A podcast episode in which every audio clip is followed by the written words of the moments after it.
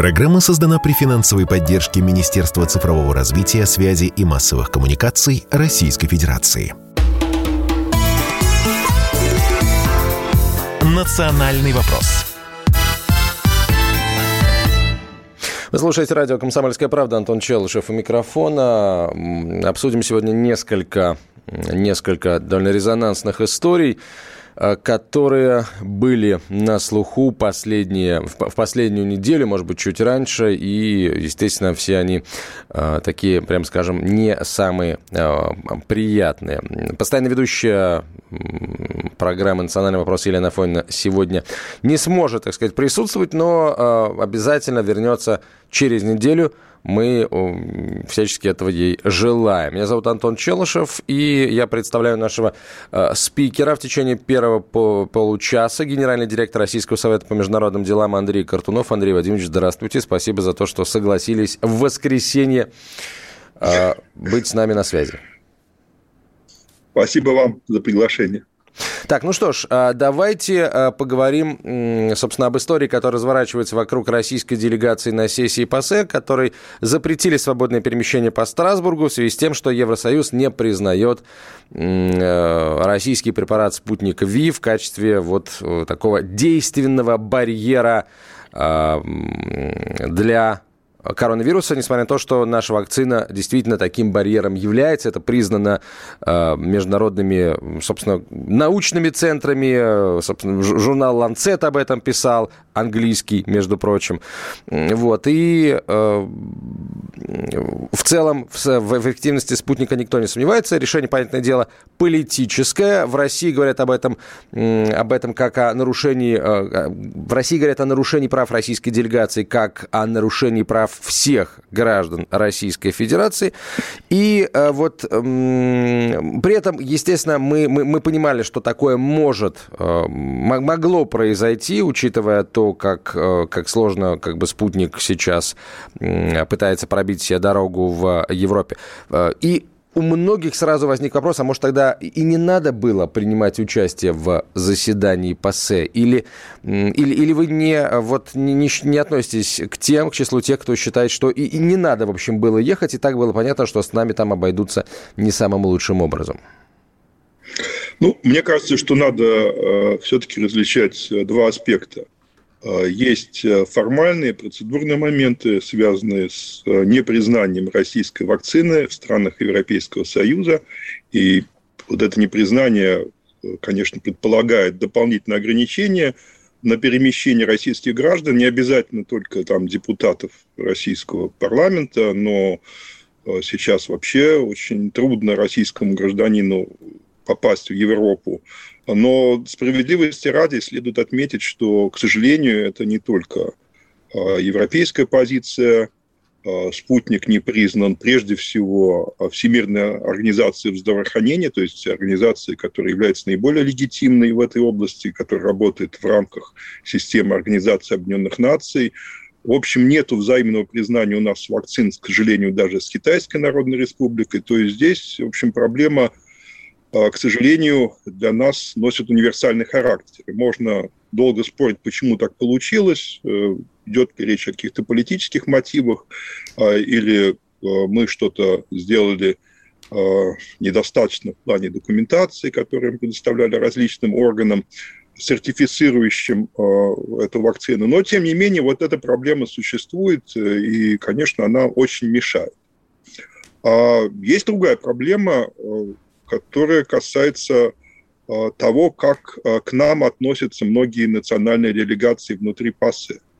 А, и действительно, этот орган для нас, в общем, не всегда удобен.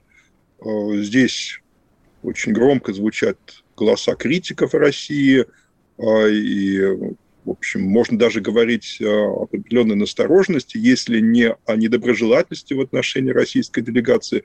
Поэтому, конечно, э, любая работа в рамках ПАСЕ – это определенный вызов. То есть надо защищать свои позиции, надо доказывать свою правоту. Это бывает не всегда легко.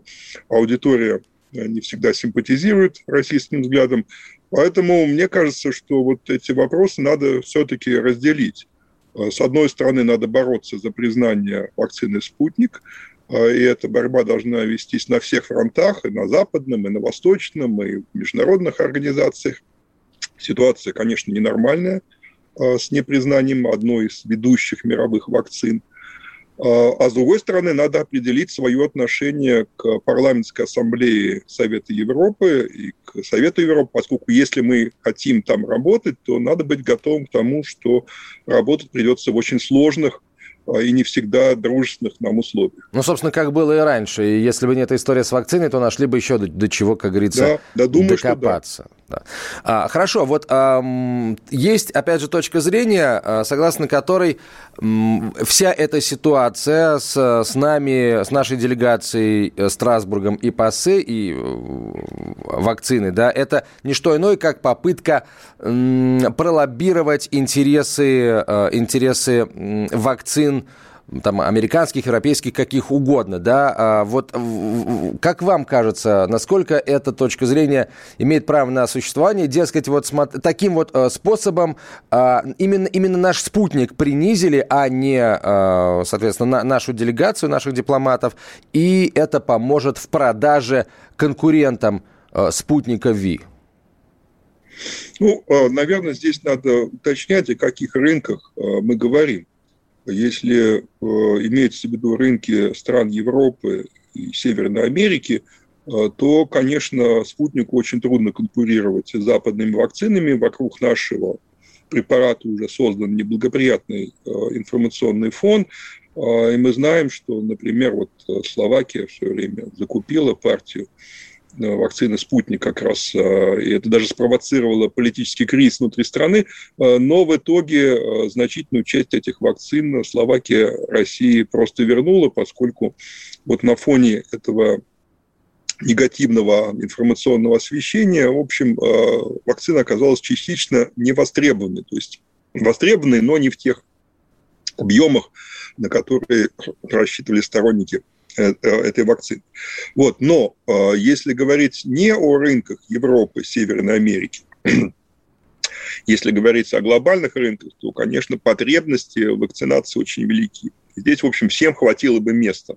И преимущество спутника заключается в том числе и в том, что это относительно дешевая вакцина, особенно если сравнивать ее с американскими аналогами. Поэтому здесь, конечно, многие страны Азии, Африки, особенно Ближнего Востока, а, ну, я думаю, будут проявлять интерес к этой вакцине независимо от а, попыток ее дискредитировать. И mm-hmm. здесь уже главная проблема заключается не столько в том, чтобы эту вакцину реабилитировать в глазах возможных покупателей, сколько в том, чтобы обеспечить оперативное и эффективное производство этой вакцины на местах. Угу. То есть здесь э, наша проблема в том, что многие страны, проявившие интерес к вакцине, э, они не имеют технологических возможностей для того, чтобы производить ее в нужных количествах, да, и получается, если мы хотим, чтобы эта вакцина там, как говорится, прижилась и укоренилась, то нам надо помогать, да, этим странам в создании условий для производства этой вакцины, нашей, у них на да, именно Зачастую так. Причем за наши деньги. Изначально, когда были были переговоры, то они все говорили о том, что проблем не будет, что у нас есть хорошая технологическая база, что заводы можно быстро построить. Но вот, к сожалению, реальность показывает, что это не совсем так, особенно это относится к странам Африки. Да уж.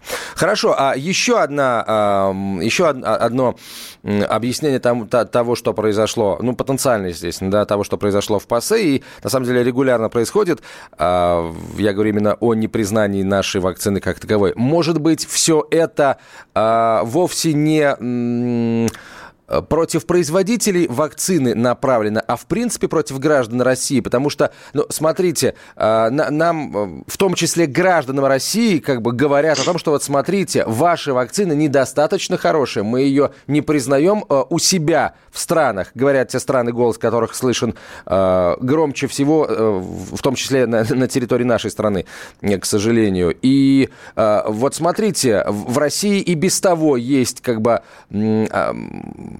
антиваксерское, я не побоюсь этого слова, лобби. И вот э, не кажется ли вам, что вот э, такие удары по спутнику ВИ, в, целом по нашим вакцинам, они как бы льют воду на мельницу этого антиваксерского лобби. И вот смотрите, уже определенные телеграм-каналы, я я не знаю, наверное, нет смысла э, называть этот телеграм-канал. Я просто, ну, такая вольная цитата, да, этого телеграм-канала.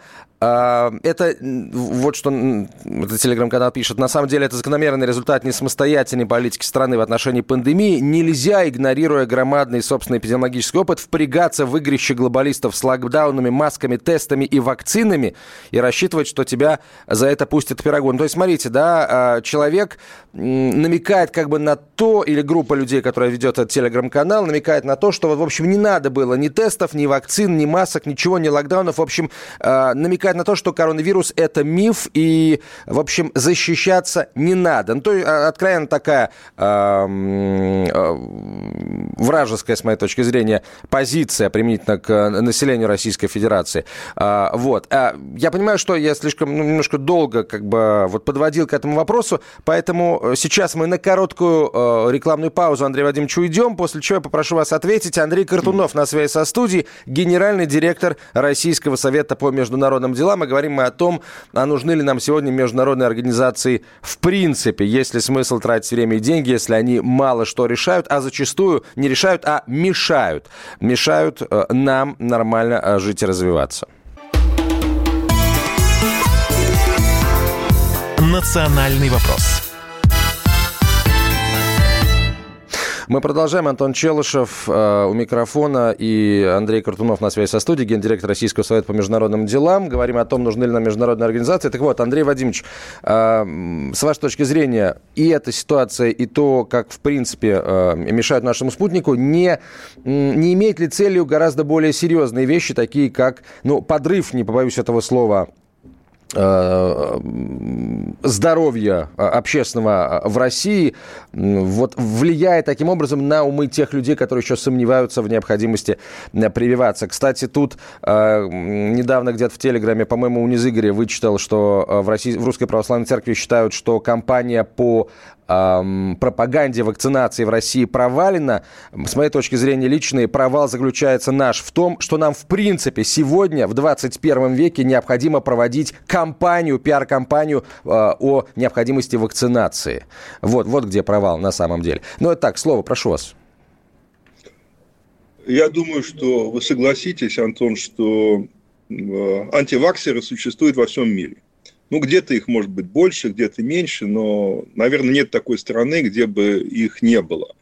И, конечно, проблемы с вакцинацией, они тоже универсальны. Вот, скажем, если взять Соединенные Штаты, страна, которая наибольше всего в мире пострадала от э, э, пандемии, э, страна, где больше всего и инфицированных, и погибших от этой болезни – вот они очень активно вели э, пропаганду вакцинации.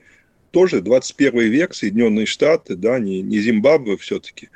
А, но а, достигли примерно 50%, но сейчас, может быть, немножко побольше, там, по-моему, 55% вакцинированных.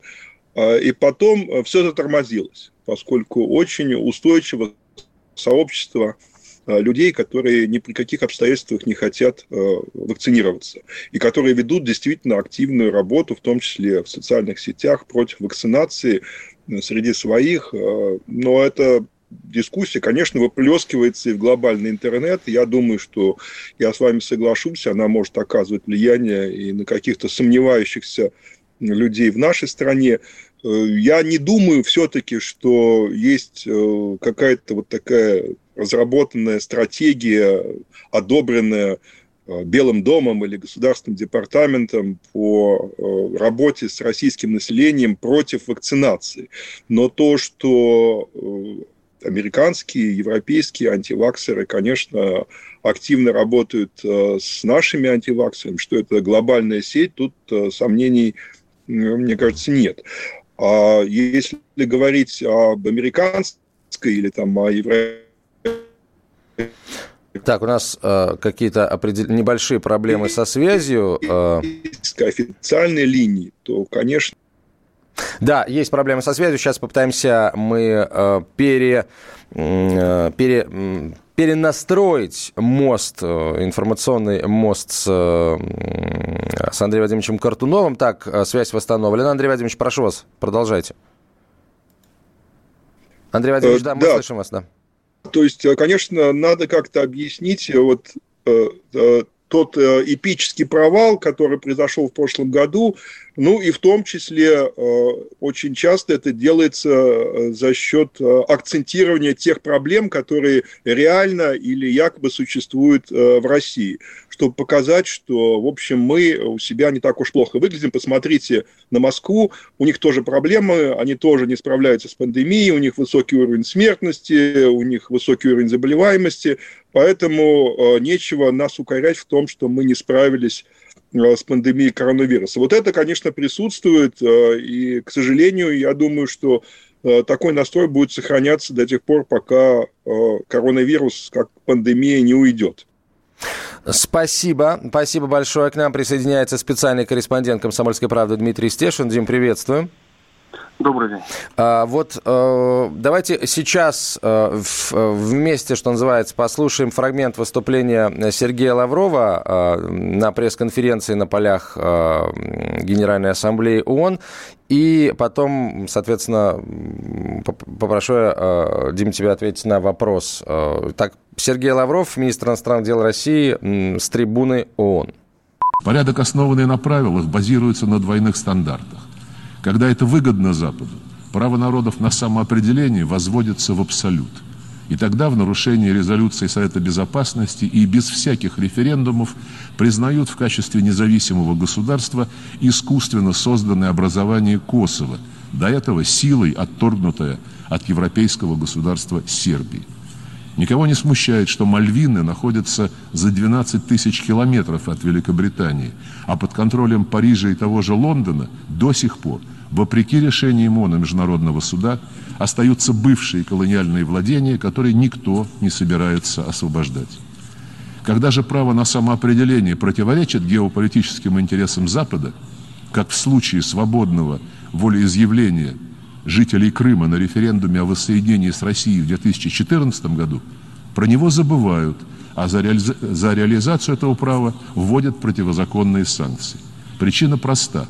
Крымчане ведь спасались от ультрарадикалов, которые совершили госпереворот на Украине, который был поддержан Западом. То есть к власти в Киеве пришли свои, а их по западным правилам надо брать под защиту и выгораживать. А, вот, э, собственно, так сказал Сергей Лавров, э, министр иностранных дел России на трибуне э, ООН. А в связи с этим вопрос э, к вам обоим, уважаемые коллеги. Если все так, как говорит Сергей Викторович, а все, к сожалению, действительно так, и при этом организация с трибуны, которой Сергей Лавров говорит об этом, ничего не может поделать с, такой, с таким положением вещей. Вопрос, а зачем они действительно нам нужны? Или можно сформулировать по-другому, Дим, а какова роль ООН сегодня, если, все, если она в мире, к сожалению, решить ничего уже не в состоянии? Мне кажется, это некоторые конечности отмирают очень долго. Вот, наверное, с ООН это то же самое. Но я не помню, чтобы ООН остановил хоть одну войну. А, там все жестко очень дифференцировано. Одним странам там что-то можно, другим вот нельзя. А, я просто вспоминаю а, атаку грузинских войск на миротворцев российских с манатом ООН. Они находились там в Хинвале, да? Это не помешало Грузии размотать их расположение. Там порядка 20 человек погибло за один раз, когда они ударили ночью под Схинвалу градами без объявления войны. Вот люди находились там совершенно законно. И я не помню, чтобы там ООН какие-то санкции э, наложил на Грузию за это. Ничего подобного. Ну, я не знаю, мне кажется, нам давно уже нужно создавать э, свои параллельные структуры. Ну, вот БРИКС есть, ШОС есть, э, между прочим, чуть ли не половина ВВП планеты и поступать согласно своим интересам. А, Дим, спасибо большое. А, Андрей Вадимович, ваше мнение? Ваш ответ точнее. Ну, у нас, к счастью или к сожалению, но сегодня не существует э, другой такой универсальной организации, которая обладает международной легитимностью на уровне ООН. Да, конечно, есть БРИКС, есть ШОС, но это региональные структуры или сетевые структуры. ООН – это организация, где представлены практически все государства мира – я бы не сказал, что он бесполезно. Да, конечно, мы хотели бы большего, мы, конечно, хотели бы более активной роли ООН и более, может быть, сбалансированных подходов ООН, в том числе и Генеральной Ассамблеи к многим вопросам.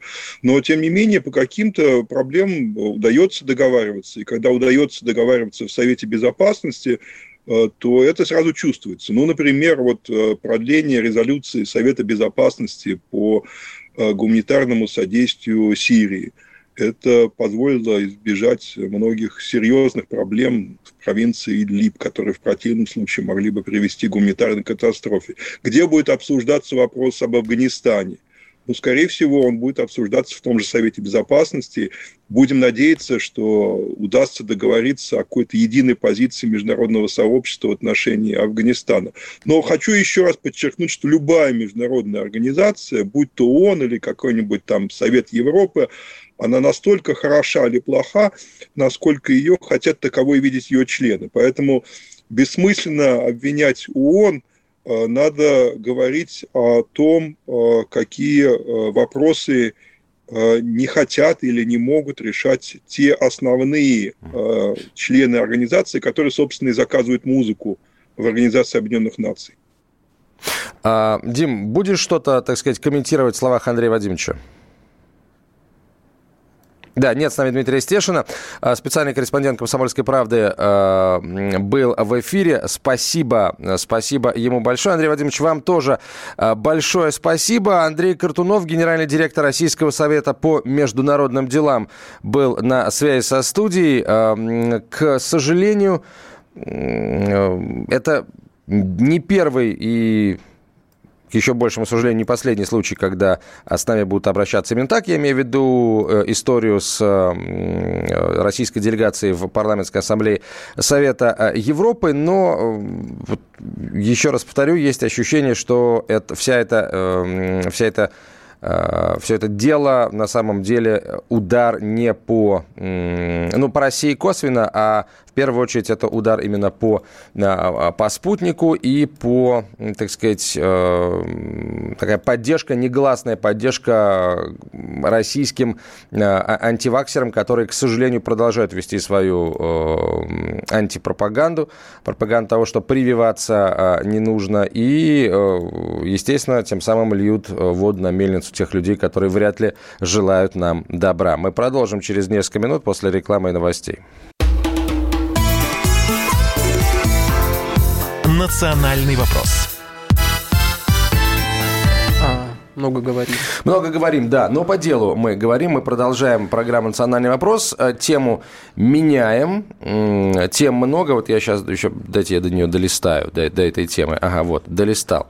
А, будем говорить э, о том, что случилось э, в Узбекистане, собственно, где вновь произошла драка, а точнее избиение мальчика русского э, несколькими сверстниками э, узбеками. Как раз избивали за то, что именно русский, так сказать, ни за что другое.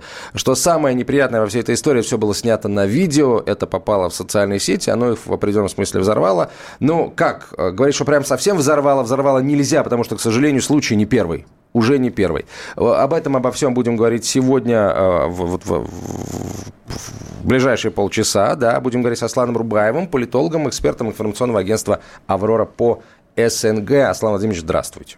Добрый день.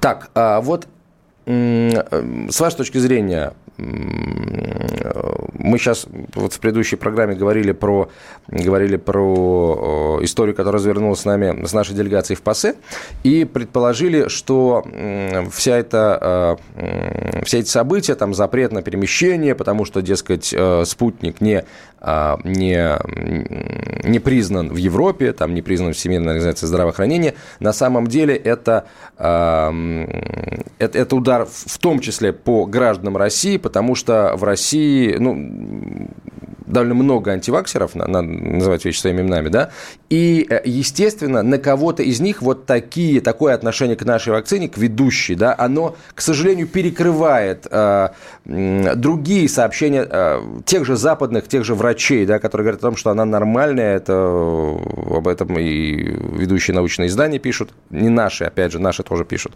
Вот. Так вот, может быть, вот эта история с, восьми, с избиением восьмилетнего мальчика, которая была так вот заботливо, в кавычках, снята на камеру и попала в российские соцсети, тоже определенного рода э, вирус, который вбрасывается в, в информационное пространство России как раз с тем, чтобы э, где-то э, какие-то люди, неважно, русские, не русские, пошли э,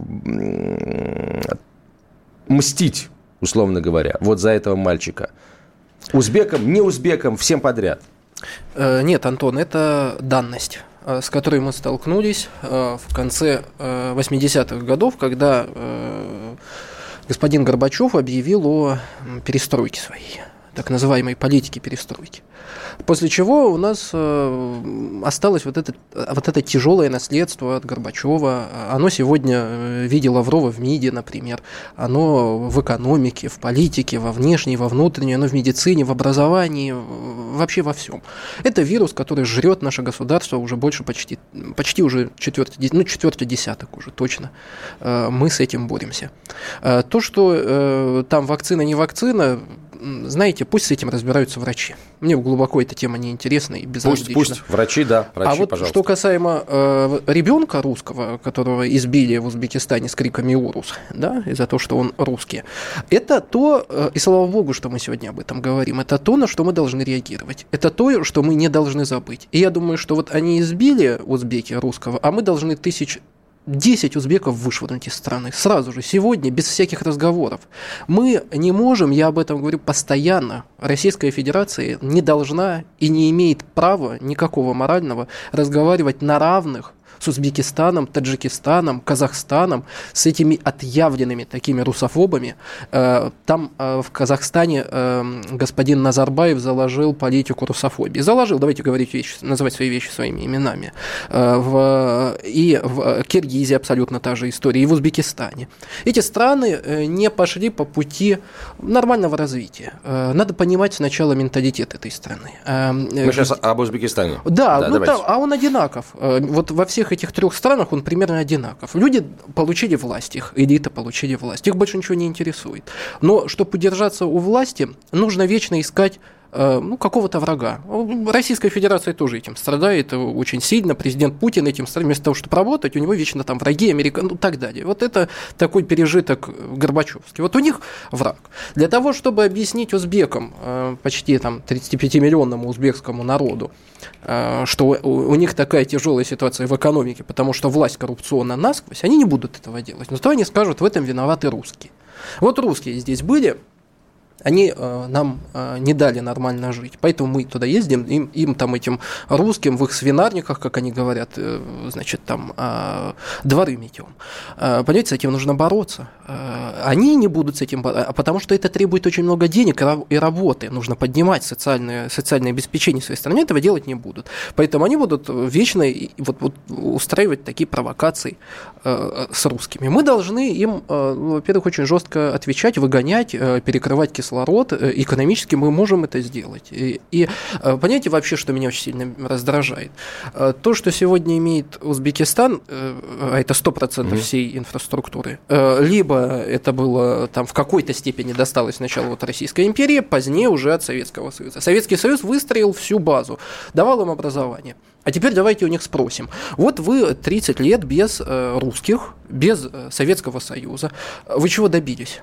Они показали хороших актеров, хорошие фильмы, которые снимала узбекская киностудия. Они показали ученых, профессоров, э, футболистов. Они ведь ничего не показали. Зато они показывают пример, как э, узбеки массово бегут воевать в ИГИЛ, а теперь они бегут э, в Талибан. Вот на что они способны. А, они пошли по пути исламизации. Но давайте скажем, я в открытую говорю, узбеки дикие. Они дикие, мы должны их приручить. И этот народ, среднеазиатский, это народ, который понимает только силу. Вот приди, дай помочь морде, и он будет покладистый. И давать нужно по морде. Советский Союз бил в зародыши вот все вот эти проявления сразу же. Попробуй только что-нибудь скажи, ты получишь по башке и отправишься либо на зону, либо в дурку. И это было правильно. Сегодня в России нет возможности да, там, дать по морде.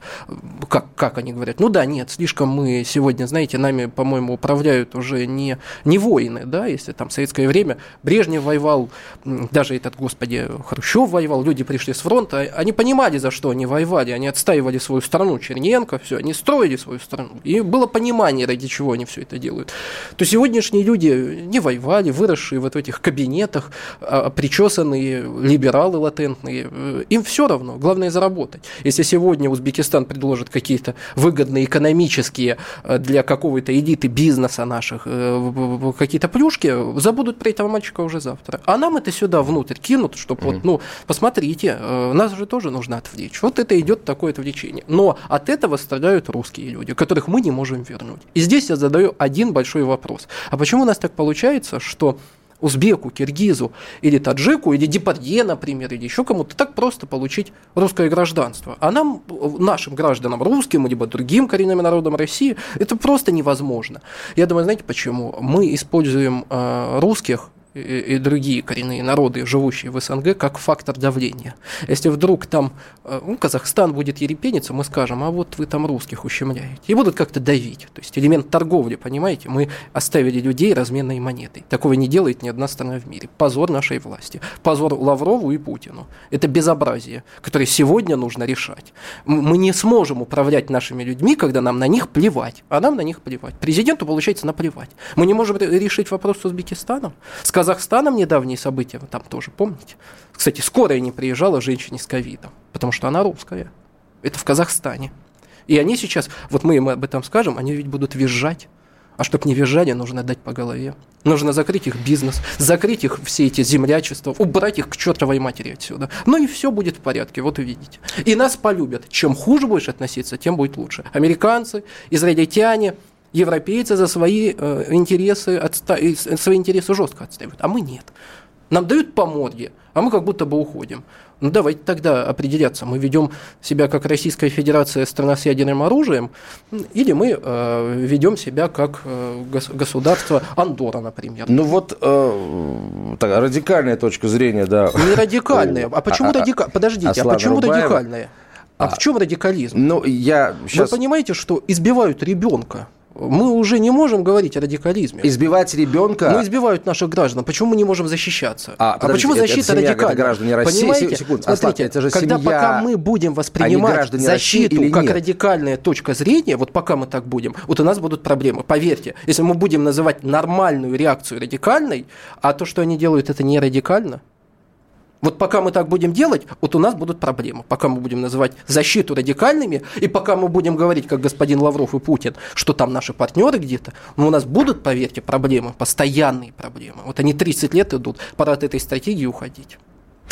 А, друзья, каким должен быть ответ России на вот э, этот э, на, на, на это событие, потому что больше всего на самом деле здесь не не понравилось э, тем, кто видел это видео э, и вообще в принципе знает об этой истории, больше всего не понравилось не сам факт избиения э, тремя, я не знаю, это было по 8 лет или постарше, тремя молодыми узбеками, маленькими узбеками русского. Еще бабушка их смешалось. А, а не понравилось больше то, что, э, собственно, МВД Узбекистана отказалось возбуждать уголовное дело. Вот это гораздо более, гораздо более серьезный, на самом деле, поступок с моей точки зрения, который, на который и надо реагировать России. Вопрос реагировать как? Взять и вот просто так э, несколько десятков тысяч человек э, депортировать только потому, что они узбеки, не разбираясь, кто из них там заслуживает депортации, нет, э, Аслан, с моей точки зрения, это радикальный шаг, неверный в корне, с моей точки зрения. А скажите, пожалуйста, Антон, а что мы теряем, если мы их депортируем? назад. Мы, мы что-то теряем. Я вам скажу, что, а я вам скажу, что Скажите, мы выигрываем. Что мы выиграем безопасность наших граждан, когда они убивают. На прошлой неделе убили в котельниках. «Национальный вопрос». Это «Комсомольская правда». Прямой эфир продолжается. Антон Челышев у микрофона. В нашей студии Аслан Рубаев, политолог, эксперт информационного агентства «Аврора» по странам СНГ. Говорим мы о том, как России необходимо реагировать на вот то видео, а, которое появилось в интернете, на избиение русского мальчика в Узбекистане за то, что он русский, избиение тремя узбекскими мальчиками, скажем так. И на самом деле, может быть, не столько э, на это избиение само реагировать, потому что, в конце концов, э, неважно, не почему трое бьют одного, неважно за что, трое бьют одного, это в принципе нехорошо. Сколько реагировать на позицию Министерства внутренних дел Узбекистана, которая отказалась, отказалась э, возбуждать уголовное дело там вот по какой-то серьезной статье, связанной с э, разжиганием э, розни национальной. Э, пока этой реакции нет, вопрос, э, какой она должна быть с вашей точки зрения, друзья, пожалуйста, присылайте сообщение на 967 200 ровно 9702, 967 200 ровно 9702 и пожалуйста, можете звонить в прямой эфир тоже 8 800 200 ровно 9702. 8 800 200 ровно 9702. Ни одна партия не поднимала национальные вопросы. Впервые за 50 лет голосования проигнорировала... А, слушательница пишет, что я впервые за 50 лет голосования проигнорировала выборы. Ну, а дальше вывод о том, что а русские в России не нужны, но это тоже, конечно, перегибаете, перегибаете. Вы были правы, когда, в чем? в чем? Когда сказали, что ни одна партия не подняла национальный вопрос. ну, даже, это очевидная вещь, даже, это слушатель даже, сказал, не я. Да, да, ну вот да. Даже, даже человек, наш самый главный защитник русских, Жириновский, в этой своей избирательной кампании как-то промолчал о русских. То есть он ну, все время за бедных, за русских, а в этот раз что-то я не услышал. Но э, меня э, не интересует, что он ничего не сказал. Меня больше волнует, почему мы не услышали официальную позицию МИДа Лаврова или хотя бы Захаровой об этом инциденте. Не было. Я смотрел, я ждал, не было. И э, если задавать вопрос в МИД, а почему было так, они вам скажут, а мы почему? не будем обращать внимание на бытовые вопросы, бытовые проблемы. Для них это бытовуха. Но э, эта бытовуха очень хороший индикатор отношения к нам в целом, как к стране. Я хочу напомнить, что Узбекистан вхож э, и в ЕАЭС, угу. и в ОДКБ. То есть, я, Аслан, на секундочку, вы полагаете, что если бы э, этот русский мальчик не был бы гражданином Узбекистана, не был бы гражданином, ну, гражданин Узбекистана, насколько я понимаю, они не являются гражданами России, а, что, наверное, не, не очень хорошо, да. А, если бы он был, например, гражданином, поданным британской королевы, Нет. или гражданином Соединенных Штатов Америки, а, русский, то с ним МВД Узбекистана отреагировало бы по-другому. А, без, а вот если бы, э, во-первых, а вот теперь представьте, что даже если он вот не русский, э, неважно. Или а... Турции, например. Или Китая. Или Китая. Как бы я хотел, чтобы узбеки избили китайца. Ой, как бы я хотел. И посмотрел бы на них потом, что бы с ними сделали. И как бы потом хотелось спросить у господина Лаврова, показать просто индикатор, вот э, как бы отреагировали китайцы. Вы думаете, э, узбеки бы отмолчались? Я вам говорю, было бы, э, эти дети бы извинились. Мирзиёев бы там ползал у посольства. Весь народ Узбекистана бы просил прощения, молил на коленях. Я вам говорю, было бы так, если бы сбили китайца. Британца, может быть, там еще как-то бы что-то, но вот с китайцем нет.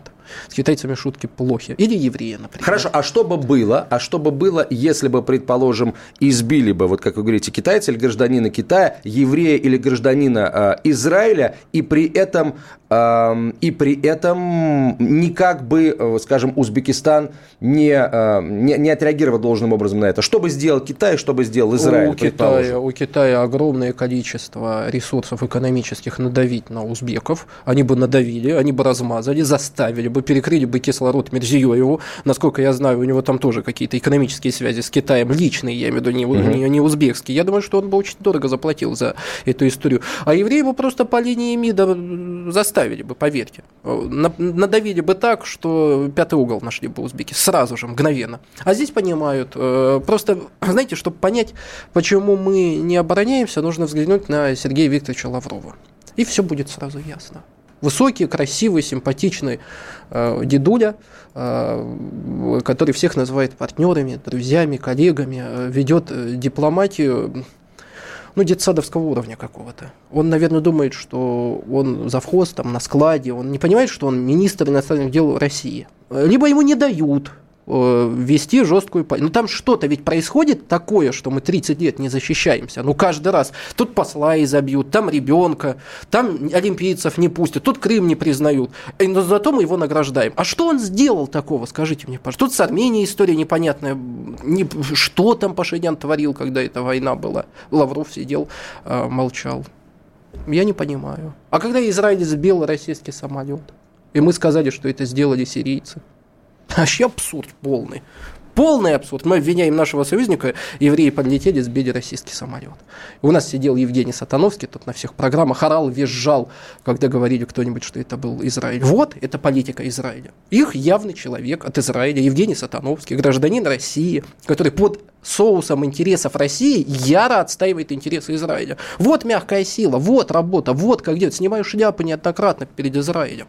Давайте мы делать то же самое. Давайте отправим нашего Сатановского в Израиль. Пусть он там сидит и убедит израильтян, в следующий раз, если мы их самолет собьем, что это были там, не знаю, американцы, например, ближайшие их союзники. Понимаете, абсурд. Сколько еще раз мы должны капитулировать, чтобы понять, что что-то не то у нас? То есть вы считаете, что а, если мы не, не отреагируем на избиение этого мальчика и на да уже поздно реагировать, понимаете, дела, уже это будет капитуляция? Э, да, она уже идет давным-давно. Э, и э, вы думаете, что вот эта история прекратится? Думаете, что завтра не произойдет? Да может сейчас это происходит, мы просто не узнаем. Слава богу, что мы какие-то вещи узнаем. Вы представьте, в этой информационной текучке сколько э, информации просто до нас не доходит. Ну, просто по разным там причинам не доходит. А я каждый день мониторю ситуацию в СНГ. Я каждый раз вижу, как там русским тяжело и плохо, как они плачут и хотят вернуться. Особенно в Казахстане. Вот, вот особенно в этом комке русофобии. А мы говорим, они там наши партнеры. Сегодня э, Казахстан э, две недели назад э, перешел, ушел от единой телефонной, э, телефонного кода, ну, от нас, чтобы отойти. Это тоже очень важный э, ход. И э, они планируют полностью, полностью вообще во всем перейти на казахский язык. То есть на лекарствах, вообще абсолютно на всем. То есть наплевать то, что из 18 миллионов э, боюсь соврать. Ну, значительная часть там все-таки продолжает жить русских. Сейчас не помню цифру, э, не хочу вводить в заблуждение.